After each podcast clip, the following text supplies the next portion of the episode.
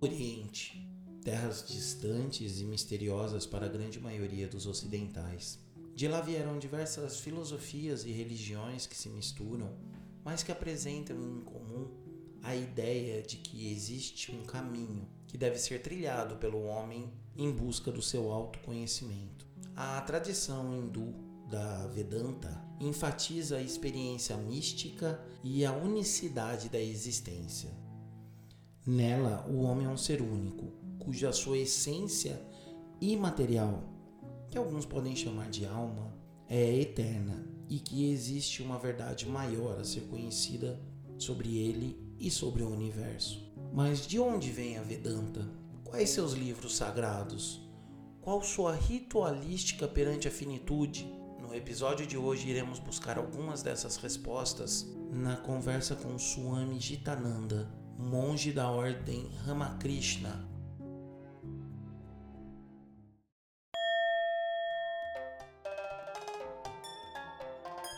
Sob suas asas. Um lugar para refletir sobre a finitude.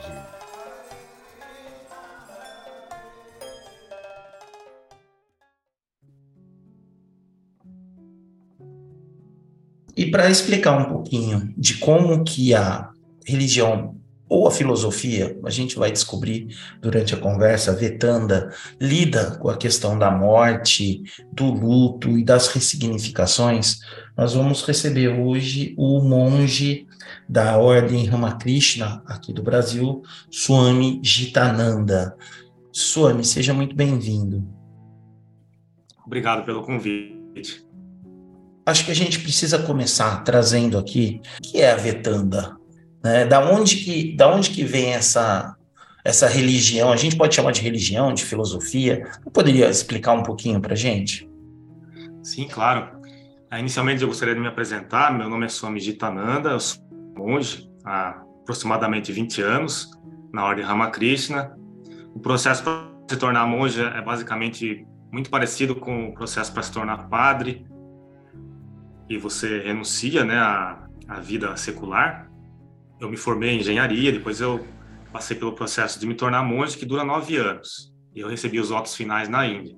E, por enquanto, eu estou aqui em São Paulo.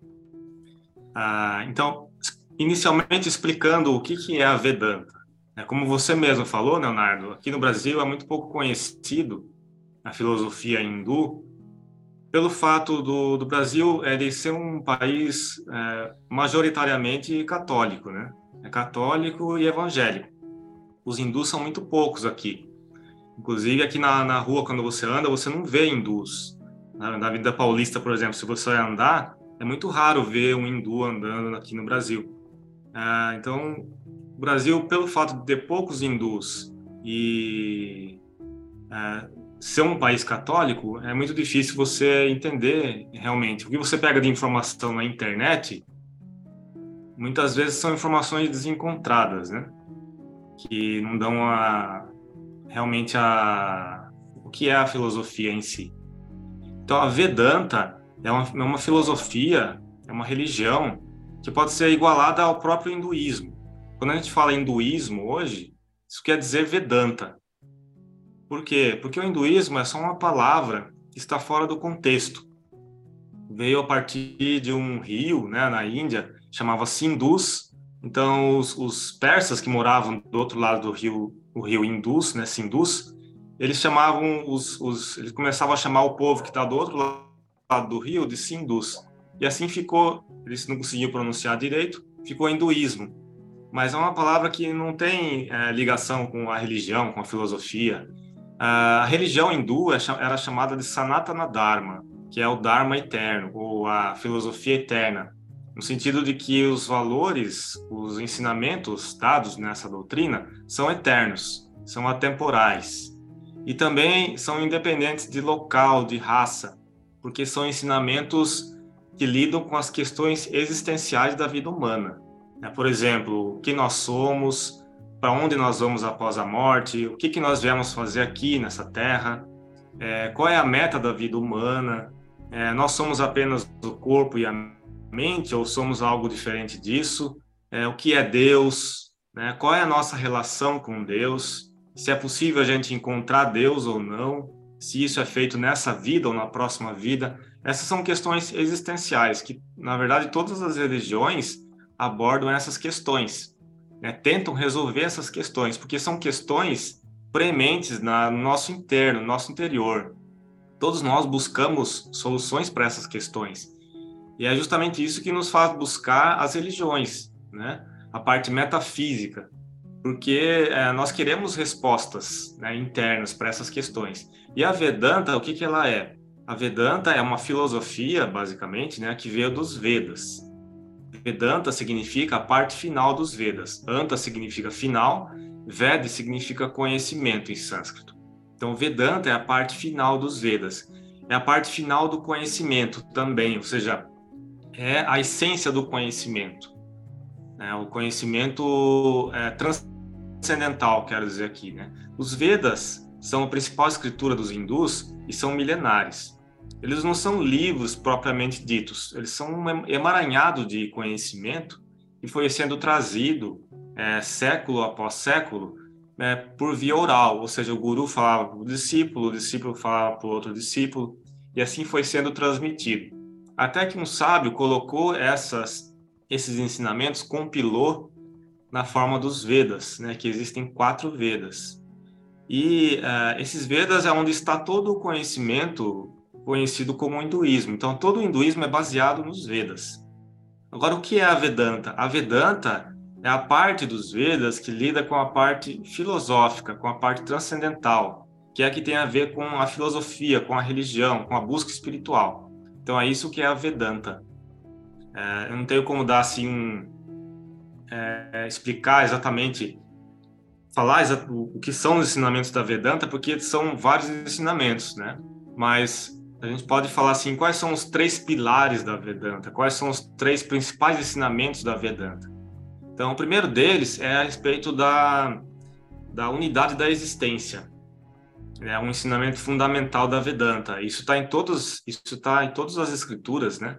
Está, isso está intrínseco nas escrituras, que existe uma unidade fundamental em toda a existência. É uma, uma unidade tanto no campo material, no campo mental, quanto no campo espiritual. E por trás de toda a multiplicidade existe uma unidade. Né? Como que se dá essa unidade? Ou seja, existe um substrato, uma, uma entidade, uma inteligência universal que está unindo a todos nós. Então, essa inteligência universal é o Ser Supremo, é Brahman. Isso que é Deus, né, na Vedanta. Essa unidade da existência. Esse é o primeiro pilar da Vedanta. O segundo pilar da Vedanta é a, harmonia das religiões. Ou seja, não importa que caminho religioso você siga, não importa que religião você siga, que ensinamento você siga em qualquer parte do mundo, é, são caminhos válidos para o mesmo lugar. Ou seja, eles vão levar você para a mesma meta, a meta espiritual. Então, a Vedanta acredita piamente que as religiões são algo para você aceitar. Você tem que aceitar todas as religiões como irmãs, porque todas elas levam ao mesmo caminho. Não existe a questão, por exemplo, de você converter para a sua religião, porque não há necessidade. Né? Uma vez que todas as religiões são válidas, são caminhos para o mesmo Deus, qual é a necessidade de se converter alguém? É que a pessoa siga a sua própria religião. Né? O único pré-requisito é que você seja uma pessoa sincera, é que você tente integrar na sua vida as verdades fundamentais da religião, juntamente com a parte moral e ética. Né? Então, é, você não dissociar a sua vida pessoal da sua vida religiosa. Ou seja, você tem que ser uma pessoa moral e ética no mundo se você quer se tornar uma pessoa espiritual. Então, esse é o segundo pilar da Vedanta, seja, a, a universalidade das religiões, que todas elas são caminhos válidos. Isso está desde a era védica, desde os Vedas, isso é, é pregado na Índia. Por isso que na Índia existe uma grande variedade religiosa que é aceita, porque todo, lá eles aceitam todos os caminhos, né? E um pilar fundamental da Vedanta também, o terceiro pilar, é a divindade da alma humana. A Vedanta diz que todos nós somos é, entidades espirituais, ou seja, nós não somos apenas o corpo, nós não somos apenas a mente. Existe uma outra realidade a respeito de nós mesmos, uma realidade que é divina. Ou seja, a nossa verdadeira essência é espiritual, a nossa verdadeira essência é divina. Então, na Vedanta, o que é a prática principal? É você encontrar a sua verdadeira essência, você reencontrar a si mesmo. É isso que os sábios chamam de iluminação, samadhi. É isso que o budismo chama de nirvana. É isso que o cristianismo chama da união com o Pai que está nos céus, tão pregado pelos místicos, né? Então, nós estamos buscando dentro de nós mesmos essa verdade fundamental a respeito de nós mesmos, né? E tentar estabelecer, é, através desse conhecimento, uma conexão com o cosmos. É, é nós conhecermos que nós não somos uma entidade separada da própria entidade cósmica. Nós não somos ilhas, nós não somos entidades separadas, nós somos, em realidade, unidos ao próprio Deus, nós somos unidos a essa entidade cósmica. Então, esses são os três pilares fundamentais da Vedanta: a unidade da existência, a harmonia das religiões e a divindade da alma humana. É isso que prega a Vedanta. É, a respeito dos, das coisas externas, que são os dogmas, as roupas, os rituais, eles são apenas práticas, são aspectos secundários. Né? O aspecto primário é essa busca interna do ser humano, do reencontro consigo mesmo. É, então, de certa forma, a gente pode dizer que a pessoa precisa ser ativa nesse processo? Sim, é necessário que nós é, sejamos ativos, no sentido de que nós temos que fazer nossas práticas espirituais. Não basta você se sentar numa cadeira e falar que Deus existe, é, que você quer buscar Deus, que é, tudo isso é muito bonito, mas na verdade é necessário você se modificar. É necessário nós passarmos por uma transformação de caráter, se a gente quer conhecer essas verdades espirituais. É, na vida cotidiana, nós temos, é, as pessoas seguem uma busca intelectual, né? Mas é, é possível você ser um grande intelectual, né? Apenas lendo livros, apenas buscando, apenas buscando uma busca intelectual, acadêmica. Mas no campo religioso é totalmente diferente. Você tem que trabalhar dentro de você mesmo as questões que precisam ser trabalhadas. Por exemplo, as más emoções, como ódio, raiva, o medo, a angústia, essas questões que precisam ter, ser trabalhadas. É a questão da purificação mental, ou seja, a quantidade de pensamentos que surgem na nossa mente, nós temos que parar esse fluxo, diminuir esse fluxo. É, então, nós temos que ser ativos, a gente tem que trabalhar a nossa transformação interna. Então, é nesse sentido que nós temos que ser ativos. E junto com isso, é, não é possível a gente abandonar a nossa vida é, cotidiana. Então as pessoas trabalham, as pessoas têm buscas pessoais. Não é todo mundo que é monge. As pessoas buscam é, o trabalho, buscam é, bens financeiros, prosperidade. Tudo isso é muito válido. Os Vedas eles não condenavam nada disso. Eles diziam que a busca mundana é válida, mas ela tem que ser baseada, ela tem que, tem que estar fundamentada no Dharma, ou seja, ela tem que estar fundamentada nos valores morais e éticos. Se ela estiver fundamentada nos valores morais e éticos, o ser humano cresce internamente junto com o seu trabalho.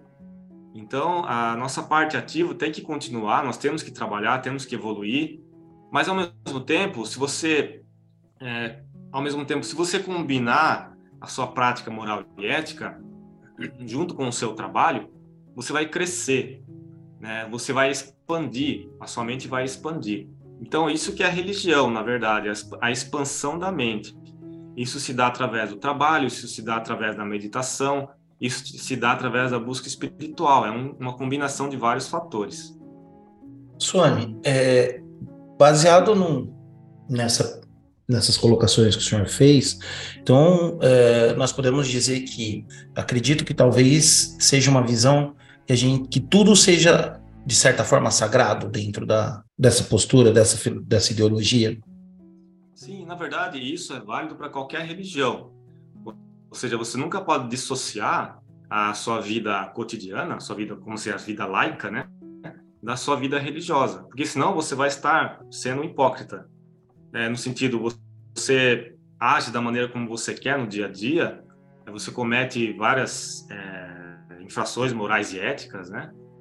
é, você se deixa levar por impulsos sem nenhum tipo de autocontrole e ao mesmo tempo você quer ser uma pessoa religiosa. Então isso não é possível. É, você, é, é, é necessário você então introduzir na sua vida diária a, a, parte espiritual, se você quer ser uma pessoa espiritual também. Então não existe né, essa dissociação né, no hinduísmo entre vida cotidiana e vida espiritual, ou seja, tudo é uma mesma coisa. Em última análise, tudo é vida espiritual, porque a, a nossa vida material está contribuindo para o nosso progresso espiritual. Mas essa divisão que se faz entre vida é, profana, né, comum e vida espiritual é uma coisa mais do Ocidente, mais aqui do Brasil ou dos Estados Unidos, que há uma separação muito forte, né, entre, por exemplo, direito e religião, entre política e religião. As pessoas não querem misturar, é, justamente para para evitar fanatismo, para evitar conflito. Na Índia, é, isso está entremeado né, na, na vida cotidiana.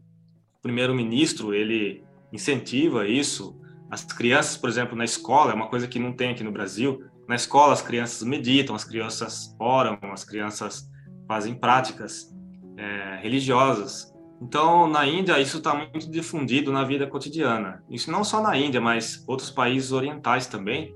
É, não, costuma haver essa separação da vida mundana, vamos dizer assim, ou da vida religiosa. Está tudo misturado.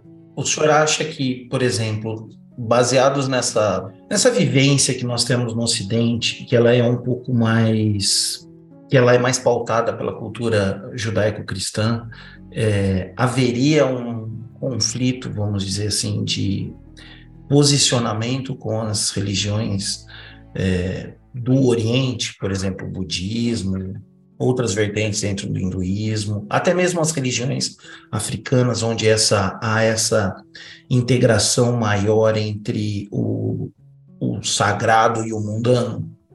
Olha, eu acho que o Brasil é um país muito abençoado nesse sentido, porque aqui no Brasil tem muito pouco, muito pouco conflito religioso, no sentido de uma religião odiar outra, ou não deixar, de, é, não deixar participar, ou excluir.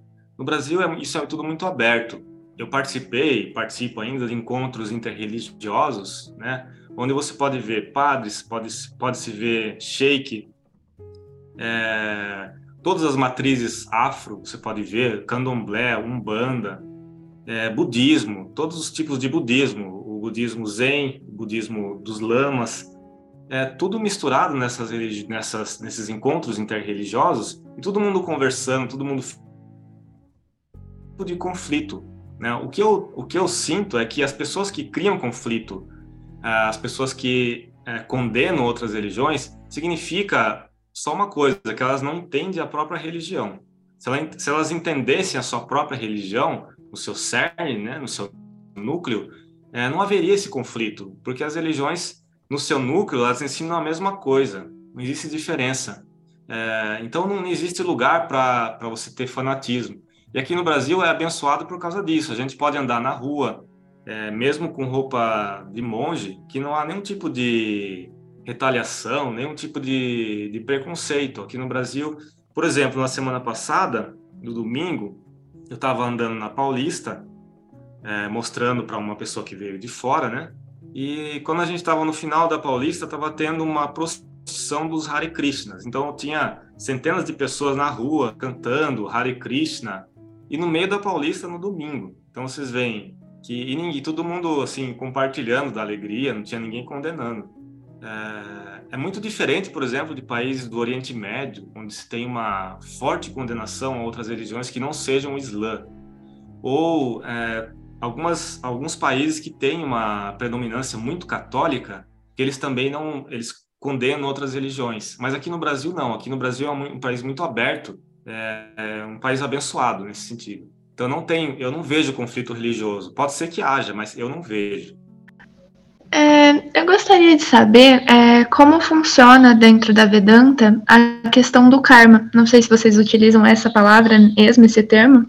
É, e se tem alguma relação com o pecado. Como eles se relacionam entre eles dentro da Vedanta. Então, karma é uma palavra que vem do sânscrito, é uma palavra hindu, né, que vem da, da língua sânscrita, é uma língua milenar. né? Todas as escrituras hindus elas estão em sânscrito. Não é uma língua morta em si, mas as pessoas não falam em sânscrito, são a língua das escrituras. A gente pode comparar, por exemplo, com o latim. O latim ninguém fala o latim, mas o latim é muito usado né, nas citações, no direito, é, é muito usado na, na, vida cotidiana. Da mesma maneira, o sânscrito é uma língua sagrada e é usado nas escrituras. A palavra karma vem do sânscrito, que é, vem da raiz kri, que significa agir. Então, o que, é karma? Assim, traduzindo de forma ah, etimologicamente, qual é o significado de karma? Karma significa qualquer ação que seja feito através da vontade, ou seja, qualquer pensamento, palavra e ação que seja usado, que seja usado à vontade pessoal, que por trás exista uma consciência, isso cria karma. Isso é um karma. Né? É dessa maneira que se define karma. Não são, por exemplo, as ações involuntárias, como, por exemplo, bater do coração, a digestão. É, são, são coisas que acontecem no nosso organismo, mas são coisas involuntárias. Então, o que é karma? É qualquer ação, pensamento ou palavra que seja feito usando a vontade, né? a vontade do indivíduo. E, como nós sabemos, existe sempre uh, o karma bom e o karma ruim. As ações que são feitas com bons motivos ou ações que são feitas com más, maus motivos. Isso é uma doutrina fundamental dentro do hinduísmo que está fortemente ligado à lei do karma. A lei do karma é a lei da ação e reação. É uma lei universal, uma lei espiritual, de que isso é uma lei também que várias religiões pregam, principalmente as orientais, né? O budismo, é, outras religiões pregam. E tudo aquilo que nós fazemos, nós é, existe um efeito contrário que vem para nós. É a lei da ação e reação. Os espíritas, eles têm isso muito fundamentado, né, na, na doutrina dos espíritas. É, mas no hinduísmo, isso faz parte da cultura do povo mesmo. Se você for para um camponês e perguntar para ele se ele conhece a lei do karma, ele vai falar o que é a lei do karma, a lei da ação e reação. Então, eles têm isso muito na cultura, que tudo que acontece na nossa vida, nós somos os próprios os responsáveis por isso. Então, tudo aquilo que vem de bem, tudo aquilo que vem de mal, nós não precisamos culpar ninguém, porque nós mesmos somos os responsáveis. É alguma coisa que nós estamos fazendo, ou que nós fizemos no passado, nós estamos vivendo agora. E o karma não tem a ver apenas com uma questão ruim, ou seja, não é coisa ruim apenas. É, é tem a ver com o nosso, o nosso, a nossa personalidade como um todo. Né? Tudo aquilo que nós somos agora, intelectualmente falando, ou a maneira de agir, a maneira de se comportar, é um efeito do nosso karma do passado também. Isso tem a ver com aquilo que nós fizemos, com aquilo que nós estudamos, é, as nossas ações é, boas e ruins que nós fizemos, que nós estamos colhendo agora, nós estamos está dando fruto agora. Então a lei do karma é isso. Tá, é, o karma, a sua, é, seu significado original é ação, né? Mas a, o karma ele tem vários significados, sendo que o que está ligado à lei do karma significa as ações feitas usando a vontade. Aproveitando a, a, esse gancho do, do karma e do dharma, é, nas religiões ocidentais existe muito o, as imagens do, do bem, do mal, do céu e do inferno.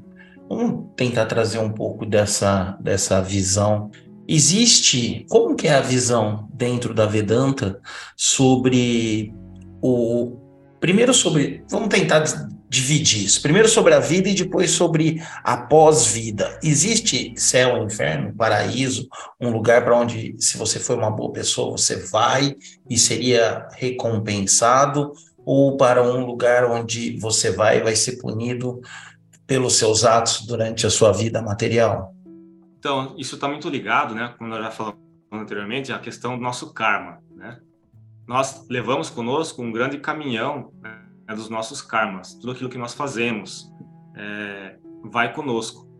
Então, o que que o, o hindu acredita? O que que a Vedanta diz? Né? Que nós não somos apenas o corpo. Nós somos, existe um corpo físico, existe um corpo sutil, existe um corpo causal. Quando nós morremos, o que acontece é que a única coisa que morre é o nosso corpo físico. Né? Toda a nossa jornada continua. O que a morte, então, ela não é vista como uma coisa negativa pelos hindus, é apenas um processo de transição. É um processo de transição em que você vai continuar o seu processo evolutivo. Né? Você vai estar com está deixando uma roupa velha para conseguir é, continuar a sua evolução a, a partir de outros planos. A Vedanta acredita em planos de existência que você vai após a morte, dependendo das suas ações. Mas a, a Vedanta ela não foca muito nessa questão, porque ela fala que isso, esses são estados temporários. Não existe, por exemplo, condenação eterna, ou seja, você vai morrer e vai ficar eternamente no inferno por causa de uma ou duas ações que você fez. É, a Vedanta não acredita nisso. A Vedanta fala que nós estamos num processo evolutivo que existem sim planos de existência superior, planos de existência inferior. Que o indivíduo, quando ele morre, ele pode ir para um desses planos. Isso é uma coisa mais mental do que física. A própria mente dele vai fazer ele ir para esses planos. Mas isso não é um estado, isso não é um estado eterno. Né? Isso é uma coisa temporária que depois de colher certos karmas, o indivíduo vai continuar a sua evolução normalmente. Então, é, nesse sentido, existem os planos de existência, é, e mas não são eternos. Nós continuamos a nossa evolução reencarnando várias vezes. Nesse, nesse sentido, então, nós podemos dizer que essa, é, essa destinação do corpo sutil está mais ligado com o momento de autoconhecimento que o indivíduo tem. Então, se ele tiver, por exemplo, num momento de maior desenvolvimento e de iluminação, ele estaria num plano mais é, positivo ou harmônico, e se não, ele estaria num mundo, no mundo não, perdão, num, num ambiente mais denso, mais ou menos como é a visão do dentro do espiritismo. Sim, na verdade são planos de vibração. Não são tanto planos, não são tanto planos físicos. É, exatamente, era, era a expressão que eu ia usar. É, são planos. Não, assim, eu não não tô corrigindo você, eu estou só introduzindo uma nova questão, né? Que é, são planos de, de vibração. Depende do nosso estado vibratório. Né? O que, que é o corpo sutil? O corpo sutil é uma combinação de várias coisas. Tem a mente, né, que tem é, chamado manas em sânscrito, né, que tem toda a parte da nossa vontade. É, tem buddhi, que tem a parte do nosso intelecto. Tem prana, que é a, energia sutil, né, constituído de cinco pranas. É, tem uma, uma, combinação de fatores. E tem uma coisa chamada ahamkara, que é o sentimento de ego, né, que eu sou, eu existo. É, eu sou uma personalidade limitada. Então, o ego ele tem a ver com você achar-se uma personalidade limitada. Então, tudo isso, quando nós morremos, segue conosco. É interessante a gente notar que quando a gente morre, a gente não pode levar nada que seja material conosco. E também a gente não pode deixar para trás nada que seja da nossa parte mental. Nós temos que levar conosco. Então, a nossa mente, o nosso corpo sutil, causal, vai conosco, seguindo o processo de evolução enquanto o nosso corpo físico cai por terra, ele se desintegra aos elementos. Né? E o corpo sutil, ele segue a sua jornada dependendo da, de todo o histórico de karmas que você tem, aquilo que você fez no passado, as suas ações boas e ruins, que vão destinar você, naturalmente, de acordo com certas leis, né, a planos superiores ou a planos inferiores. Mas, e como eu mencionei, isso nunca é um estado eterno, né? Isso é um estado temporário. É, e existem diversos planos de existência, não é só o que nós vivemos. É, eu gostaria de fazer uma pergunta. É, você estava falando sobre a morte e deu a entender que é um processo natural da vida e que vocês é, veem dessa forma. Então a gente pode dizer que ela é uma ideia aceita pelos membros da Vedanta? É uma ideia um pouco mais fácil de lidar, vamos dizer? que é encarada de uma forma, de certa forma, natural e melhor encarada, por ser algo que vocês já esperam e tem, de certa forma, parece que uma tranquilidade com o assunto. Sim, assim, a maneira como você, a maneira como a gente encara a morte é, vai definir muito a maneira como a gente encara a vida também, como a gente vive, né?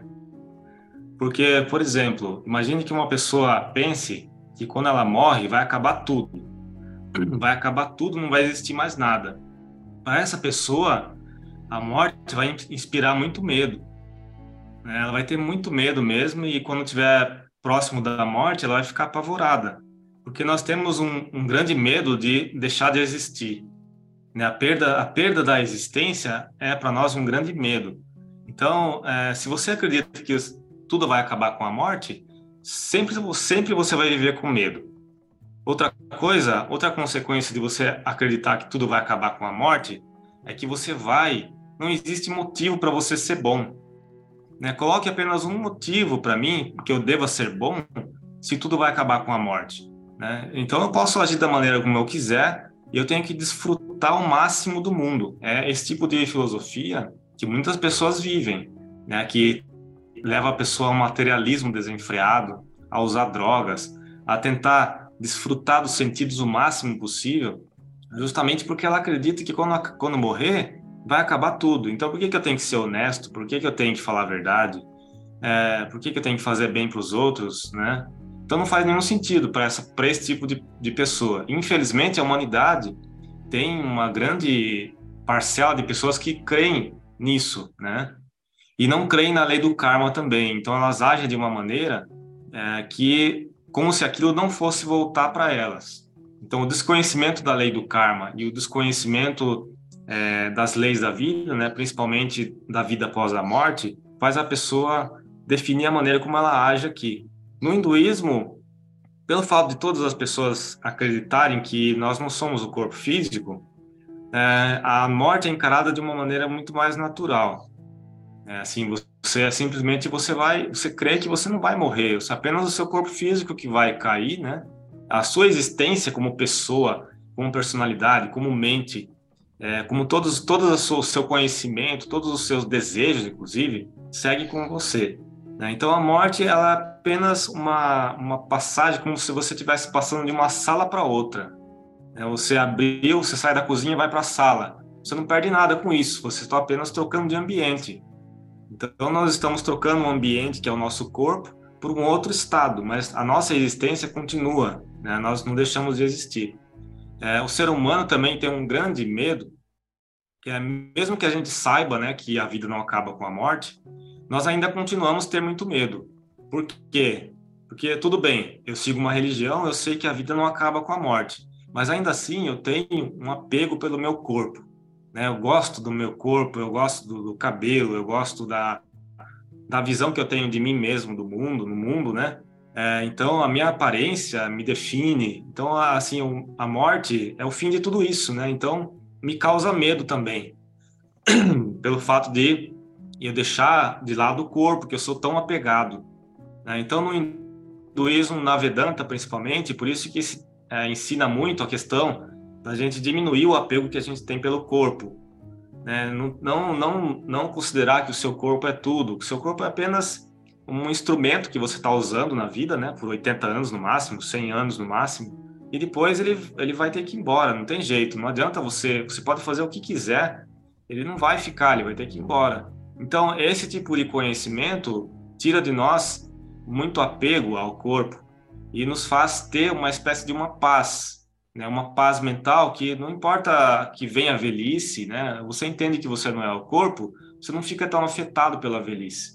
Então isso é, define a maneira como você, a maneira como você vê a morte define é, todo o seu estado mental, ou seja, a sua paz, a maneira como você encara a velhice, a maneira como você encara as metas das as metas da sua vida como um todo, né? O que que eu tenho que lutar, para que que eu tenho que lutar aqui ou não tenho que lutar aqui por alguma coisa, né? Então, o hinduísmo, o hinduísmo ensina a pessoa a encarar de uma maneira mais tranquila.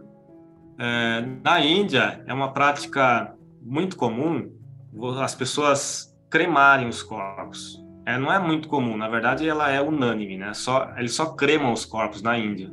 Na Índia não se enterra os corpos, porque eles na Índia é justamente isso está ligado ao fato, né, deles acreditarem que nós não somos o corpo físico. Então, quando a pessoa morre, o mais rápido possível que puder cremar o corpo, melhor. Não existe a crença de que você tem que enterrar o corpo e depois, é, depois de alguns depois de algum tempo vai surgir um, um, julgamento que as pessoas vão ter que ressurgir da terra. É, isso é uma, uma herança de algumas algumas crenças cristãs, né? Por isso que se enterra o corpo. Na Índia não, na Índia é cremado o corpo. E na Índia o processo de cremação é um ritual. Então a pessoa ela é cremada é um ritual que é feito, ou seja, é oferecido manteiga clarificada, é, são recitados vários mantras. Então, é claro, os familiares choram, existe saudade, existe a dor da perda, não tem como evitar isso. Então, a dor da perda existe em qualquer país. Mas quando você tem a dor da perda fundamentada num conhecimento, a dor da perda, a dor da perda é muito menor. A gente, a gente verificou isso na questão do Covid, né? O ano, o ano passado, nem tanto. É, o ano passado, retrasado. E a, a gente vê as pessoas ao nosso entorno morrendo, ou quase morrendo, né? e a gente via, assim, o grau, o nível de dor que as pessoas sentiam, né? dependendo da crença que elas tinham. Uns ficavam muito desesperados vendo o parente na UTI, outros encaravam de uma maneira um pouco mais natural, uma maneira um pouco mais serena. Né? Inclusive aqueles que estavam no processo de quase morte, né? Também eles encaravam da maneira como é, eles a, a, crença deles definia, né? E que uh, se, a pessoa crê que vai acabar tudo, ela fica desesperada. E uma coisa que aconteceu também na Covid, muito interessante, é que as pessoas que passaram por esse processo de quase morte, né? Elas, depois que elas se curaram, elas tiveram uma nova visão de mundo. Né? Muitos valores que elas davam tanta importância antes, eles pararam, eles pararam para pensar, né? Por que, que eu estou dando tanta importância a isso? A vida é tão frágil, é tão passageira, é um sopro. Por que, que eu estou dando tanta importância a coisas sem importância? Então, como dizem que todos, todos os males vêm para bem, né, também, é, a pessoa que passou por esse processo também, ela sai fortificada, né, espiritualmente dizendo.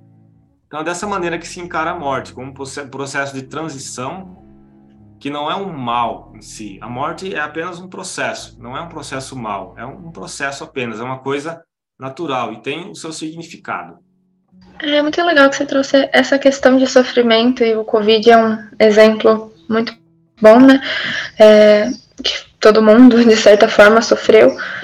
Eu queria saber, dentro dessa questão, quando é uma situação de cuidados paliativos, também tem esse sofrimento, né, tanto da pessoa que está passando quanto da família, ou quando é uma morte precoce, como um acidente, ou quando é uma morte de uma criança, como que é essa visão e esse acolhimento, de certa forma, do, é, pelos membros da Vedanta? Então, não há, não há coisa que, que deixa a pessoa mais forte ou que faça a pessoa superar mais as coisas do que o conhecimento? Então, o que se procura dar aqui é o conhecimento.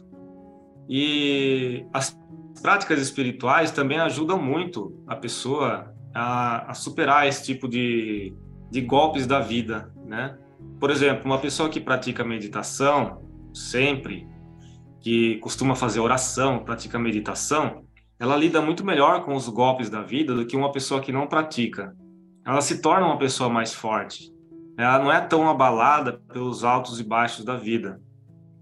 Porque surge em nós uma espécie de um conhecimento, né? qualquer ser humano que faz as práticas espirituais, surge um conhecimento de que o mundo é feito de altos e baixos. Sempre vai existir alto, sempre vai existir baixo. É como é, ondas do oceano, né? Ela sobe e desce, sobe e desce. O mundo é constituído dessa maneira também. Então não há como você é, definir para você que você quer um mundo apenas bom, apenas maravilhoso, porque não é essa a realidade. A, a nossa vida aqui na Terra é constituída de altos e baixos. Então sempre vão existir coisas que vão nos fazer sofrer e coisas que vão nos fazer rir. Essa é a própria natureza do mundo, né? É, mas o que define, o que diferencia o indivíduo do outro é a maneira como ele reage a essas coisas.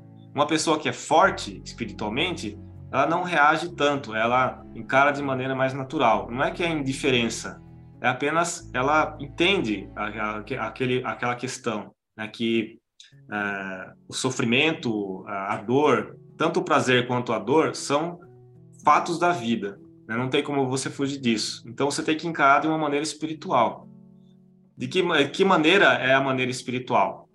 é você encarar que tudo que acontece na sua vida, tanto de bem quanto de mal, vem para ensinar você algum tipo de lição, né? Uma lição profunda que você tem que aprender.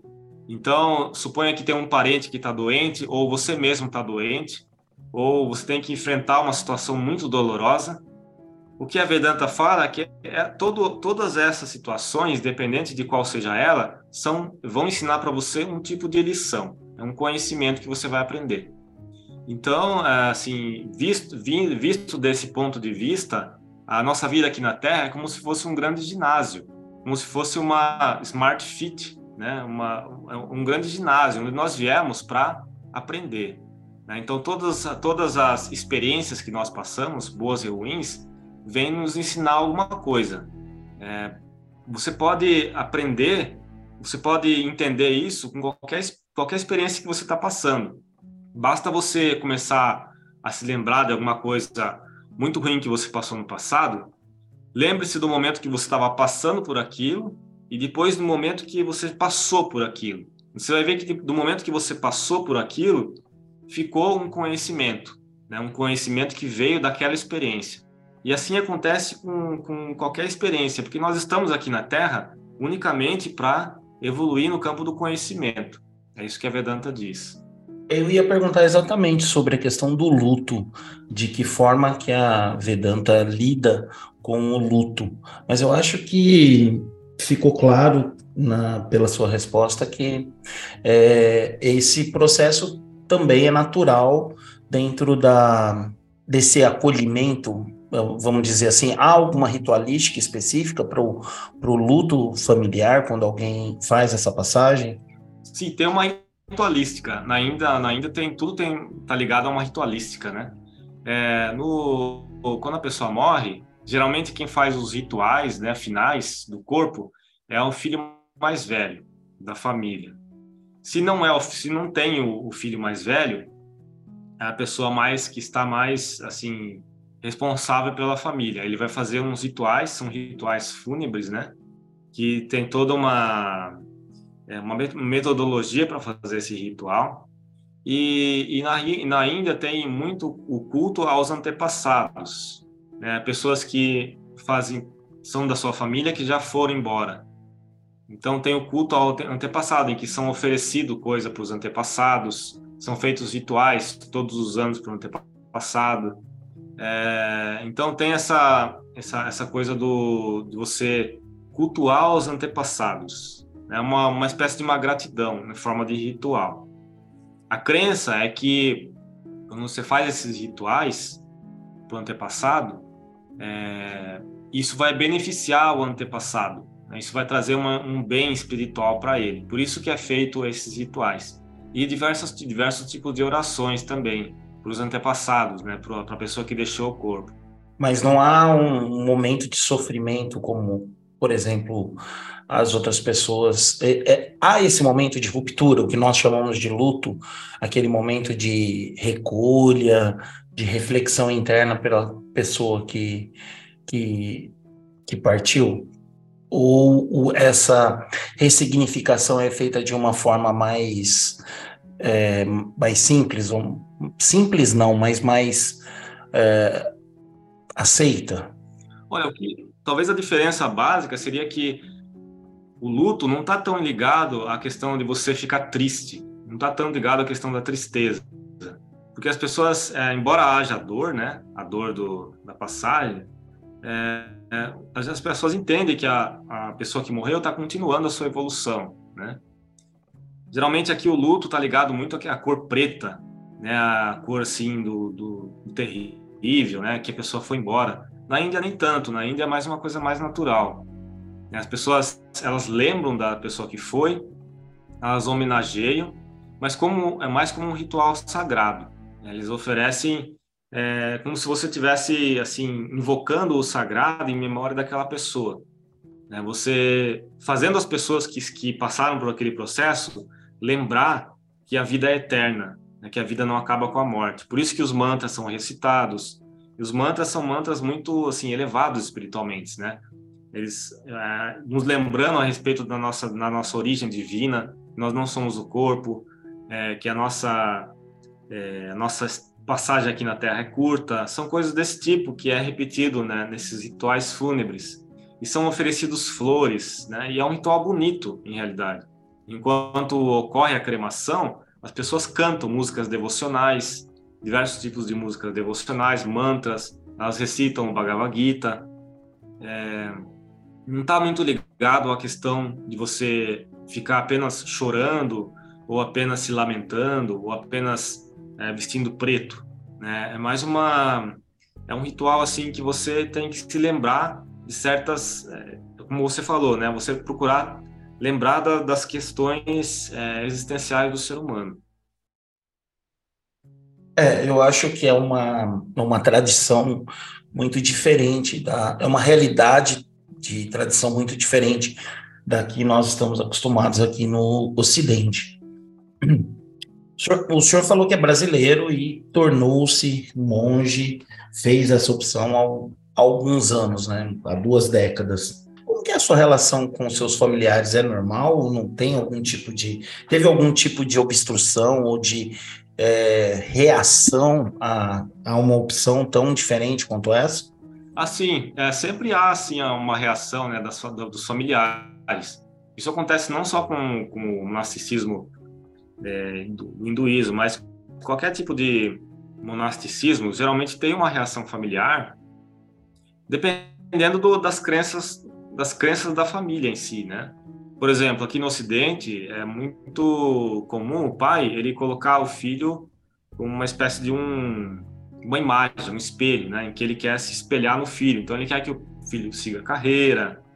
É, e se ele não tiver crença religiosa, ele vai se basear numa carreira materialista, né? Independente de qual seja ela, médico ou engenheiro, é, ou mercado financeiro. O pai ele quer isso, ele quer ver o filho seguir uma carreira. E quando há essa ruptura, né, quando segue uma uma coisa tão diferente assim, é, é, é, certamente gera uma surpresa né, inicialmente, mas à medida que ele vai conhecendo que você está seguindo, é, não, há, não há tanto uma obstrução. Né? A pessoa ela começa a entender e começa até a apoiar. Mas no início, sim, há uma reação. Mas com relação à mãe, é um pouco diferente, porque a mãe ela, ela fica feliz quando ela vê o filho feliz. É, toda mãe é assim. Então, não importa que carreira o filho esteja seguindo, ou que espaço ele buscou na sociedade, a mãe, se ela vê que o filho está feliz, ela vai ficar feliz também, contanto que ele esteja seguindo uma, um caminho ético, né? Ela vai ficar feliz com a felicidade do filho. Já o pai não, o pai ele busca a questão de carreira e tudo. Mas é, eu diria que foi tranquilo, assim, não teve uma obstrução, assim, é claro, teve surpresa, que eu ia me formar em engenharia, eu ia seguir uma carreira e tudo mas teve surpresa, mas não teve uma reação assim. Com o tempo foi, foram entendendo e hoje entendem entendem completamente. A minha mãe, ela inclusive ela faz yoga, ela compartilha né, desse conhecimento e tudo. Mas vamos agora para a gente poder caminhar para o nosso encerramento. O senhor comentou que existem poucos monastérios Vedantas no Brasil. Existe a possibilidade das pessoas é, conhecerem a vida monástica, conhecerem os monastérios, são abertos à visitação? Assim, aqui é, é um centro, né? Um centro como, como se fosse uma igreja. Então tem a parte do templo, que tem o altar, e todos os dias é feito um ritual aqui às seis e meia da tarde. Então esse ritual é um ritual simbólico chamado Arati, que é oferecido fogo, é oferecido, são oferecidos outros itens como água, que é um simbolismo dos cinco elementos, né? Isso é um ritual sagrado que é feito em quase todos os templos da Índia, chamado Arati. E depois desse ritual, é, esse ritual é acompanhado com hinos, né, hinos sagrados. Depois desse ritual tem uma meditação, de mais ou menos meia hora. Então isso acontece todo dia, de domingo a domingo, e é aberto ao público. Qualquer pessoa pode chegar e o portão fica aberto, é só entrar e participar. Além disso, tem as atividades aqui do centro mesmo, que as pessoas podem ser voluntárias, podem trabalhar no jardim, na cozinha e é, aprendendo. De vez em quando tem workshops aqui também que são feitos e tem as palestras, né? Palestra no sábado que são sobre temas espirituais, palestra no domingo também à tarde é, grupo de estudos das escrituras na quarta-feira à noite. Isso eu estou falando sobre o centro de São Paulo, né? Mas tem é, os outros centros no Brasil. É, tem Curitiba, que tem um monge lá também. Tem o Rio de Janeiro, que tem outro monge lá também. Do Belo Horizonte não tem monge, só tem os devotos que tomam conta do centro. Em Brasília tem outro centro também, só que só os devotos que tomam conta. Então, qualquer pessoa ela pode chegar, pode participar. Não existe. É, você não precisa se tornar membro para participar. Você não precisa pagar nada também, porque todas as atividades são gratuitas. É, você simplesmente pode chegar e começar a participar. E aí em São Paulo, ele fica em que bairro? Ah, nós estamos aqui na Vila Clementino, que é grudado na Vila Mariana. Né? Fica a cinco minutos do Parque Ibirapuera. É, fica na é Largo Senador Raul Cardoso, 146. Fica na, na frente da Cinemateca Brasileira. É bem facinho chegar aqui. É da próxima vez que eu estiver em São Paulo, com certeza eu vou passar para é, conhecer. Sim, seja bem-vindo. E Swami, nós também, ao final de todos os nossos bate-papos, nós pedimos para que nosso convidado indique alguma obra, algum um livro, um filme, algo que fale, é, comungue com ele e que ele acha que possa trazer algum tipo de acréscimo cultural, espiritual, filosófico para os ouvintes. O senhor, o senhor poderia indicar alguma coisa para gente? Olha, tem muita, a literatura é muito vasta, né? Tem muitos livros, é, a maioria dos livros estão em inglês, porque pouco, pouco da literatura, das escrituras mesmo, foi traduzido para o português. Tem muita coisa em inglês. Os Upanishads são as escrituras básicas da Vedanta, mas a maioria está tudo em inglês, né? É, você pode ver em português, tem algumas traduções do Bhagavad Gita, o Bhagavad Gita é uma escritura básica do hinduísmo também, que é uma escritura que todos os hindus conhecem. E nós temos aqui na, nossa livraria é, alguns livros, alguns livros que foram traduzidos, né? É, é, muito recomendável a pessoa que quer conhecer um pouco da filosofia Vedanta estudar sobre Swami Vivekananda. Swami Vivekananda foi um, um, monge, né? Que, foi fundador da Ordem Ramakrishna. E ele tem as obras completas dele.